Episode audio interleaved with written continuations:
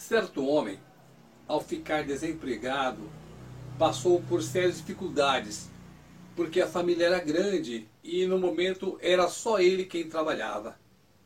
Foi feito, é claro, um acerto e mesmo usando o dinheiro com sabedoria, economizando, mesmo assim, ainda ele passava por apuros.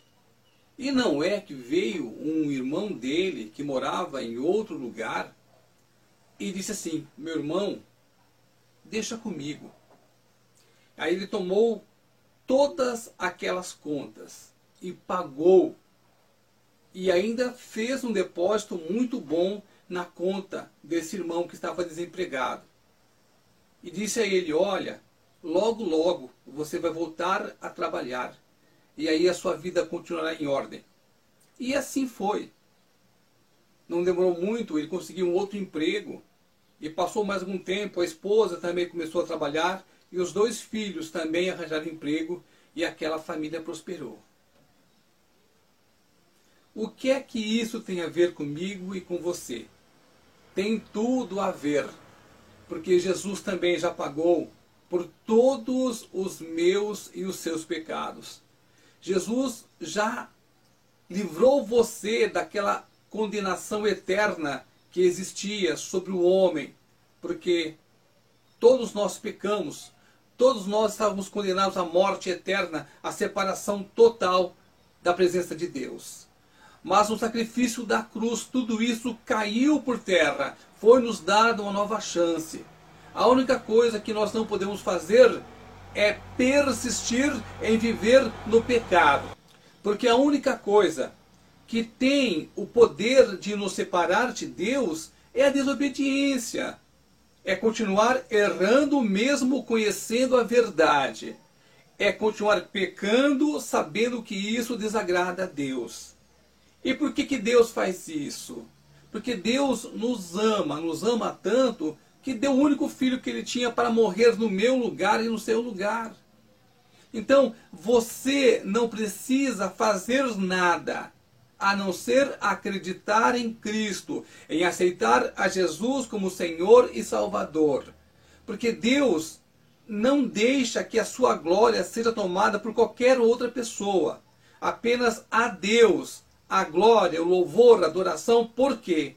Porque somente Jesus é quem nos salvou. Então nós não precisamos fazer nada. A salvação, ela é 100% gratuita. O preço já foi pago na cruz.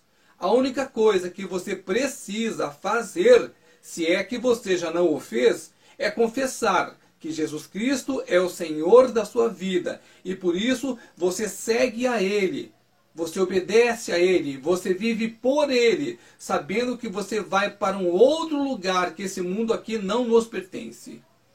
A Bíblia é bem clara. Toda a glória deve ser dada a Deus. Versículos bíblicos? Vamos lá. Olha como a Bíblia é perfeita, como um versículo está em comunhão com todo o contexto. Veja aqui, 1 Coríntios, capítulo 1, versículo 27 ao 29. Diz assim: é um trecho muito conhecido.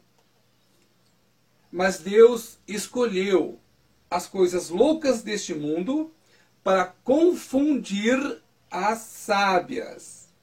E Deus escolheu as coisas fracas deste mundo para confundir as fortes.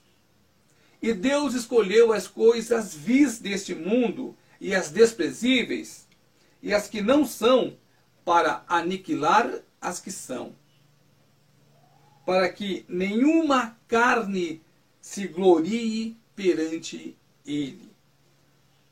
Aí, no segundo, segunda carta aos Coríntios, capítulo 12, versículo 9, diz assim: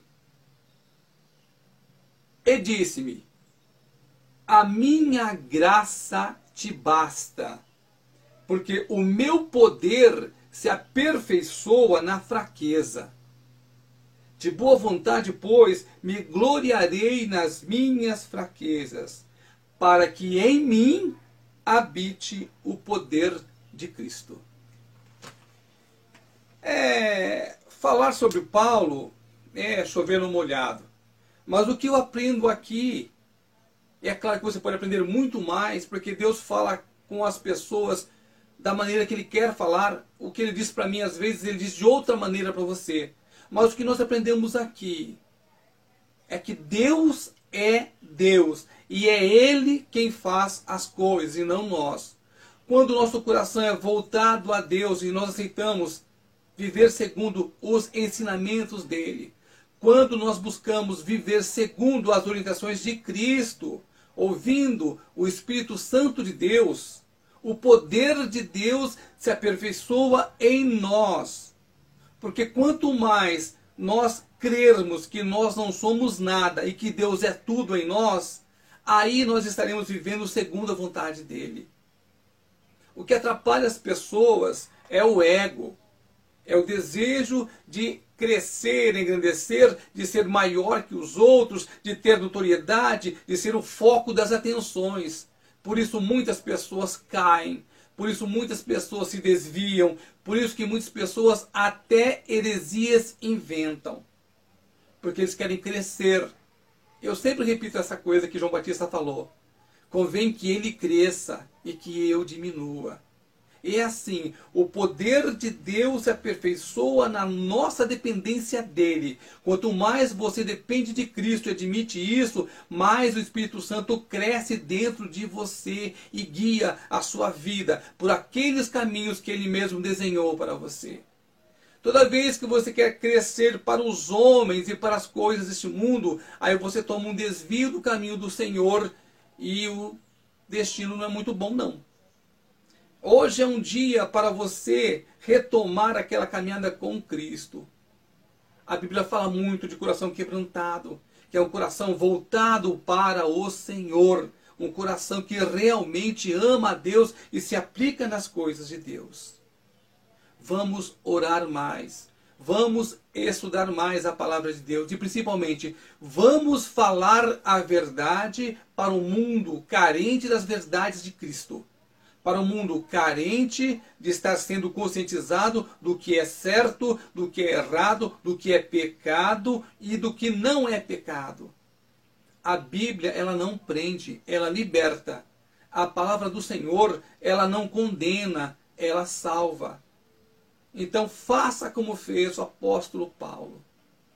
A graça do Senhor nos basta. Nós não precisamos de mais nada. A salvação ela é gratuita e já foi conquistada. E a vitória já é nossa em todos os sentidos, quando as palavras do Senhor estão em nós e nós estamos nele.